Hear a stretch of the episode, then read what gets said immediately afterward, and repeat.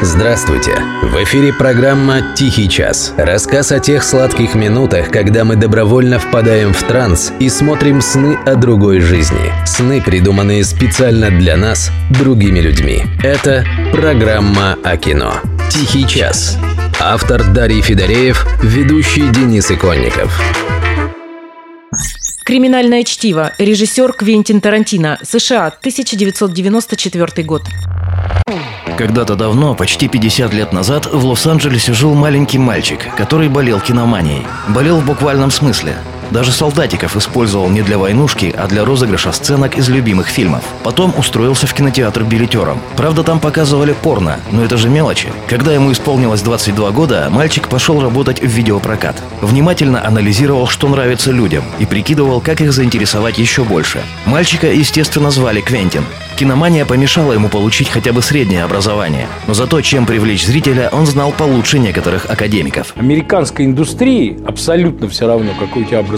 Главное, чтобы ты умел рассказывать истории. И, так сказать, всю свою жизнь, вот до киношную, Квентин изучал кино, смотрел, как оно делается, членил ли его, там, препарировал ли его, я алгебру гармонии постигал но он очень четко понял, как рассказывать истории. С самого начала своей режиссерской карьеры Квентин решил сломать все стереотипы. Вам нужен хэппи-энд? Выкусите. Вместо этого все умрут. Приключения?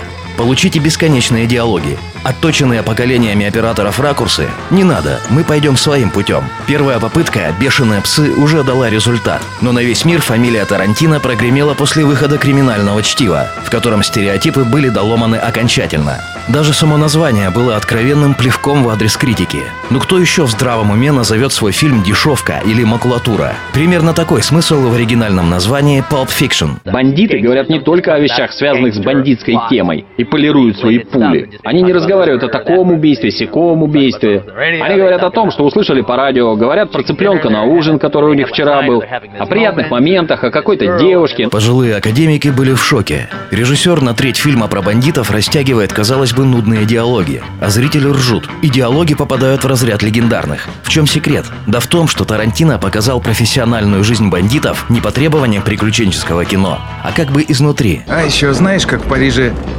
Четвертьфунтовый с сыром называют. Не четвертьфунтовый с сыром? У них метрическая система. Они не знают, что за хрен четверть фунта. И как же тогда? Вот так. Рояль с сыром. Рояль с сыром? Точняк. А как Big Mac? Big Mac это Big Mac, только у них Le Big Mac. Le Big Mac.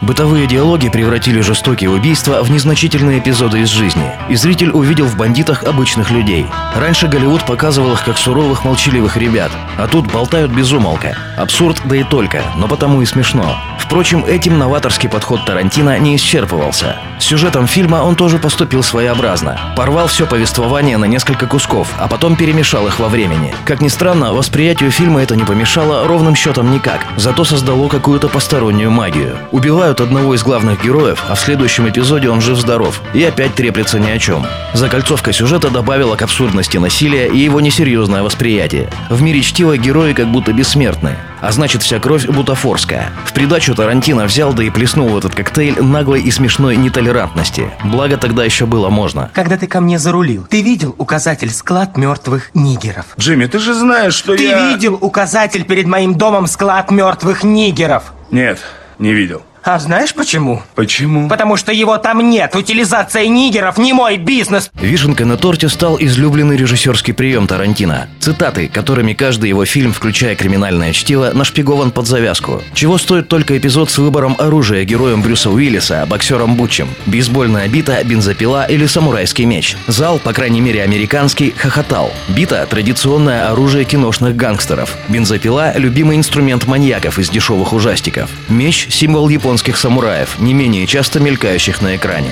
А ресторан, в котором отплясывают герои Траволты и Умы Турман. Да это сплошь американская культура 50-х и 60-х, включая официантов и плакаты на стенах. По художественному совершенству картина Михалкова, быть может, и превзошла бы Тарантино, но по неожиданности, яркости и вписанности в текущий процесс Тарантино обогнал Михалкова. Результатом новаторского подхода стала обида нашего дорогого Никиты Сергеевича, который Михалков. Фильм Тарантино обошел его утомленных «Тронутых солнцем на повороте». Жюри Канского фестиваля 94 года вручила пальмовую ветвь Квентину, а зрители немедленно возвели чтиво в ранг культовых, где он с тех пор и обретается.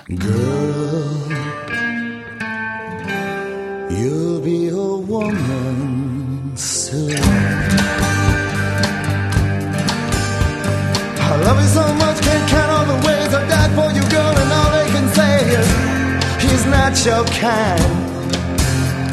They never get tired of putting it down, and I never know when I come around what I'm gonna find. Don't let them break up your mind. Don't you look good? You'll be a woman soon. Please come take my hand.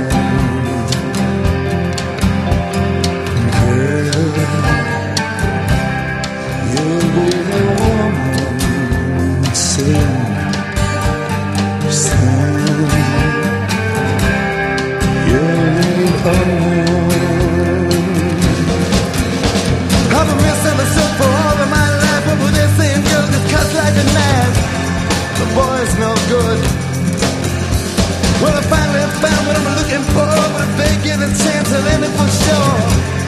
Surely it would. Baby, how can I?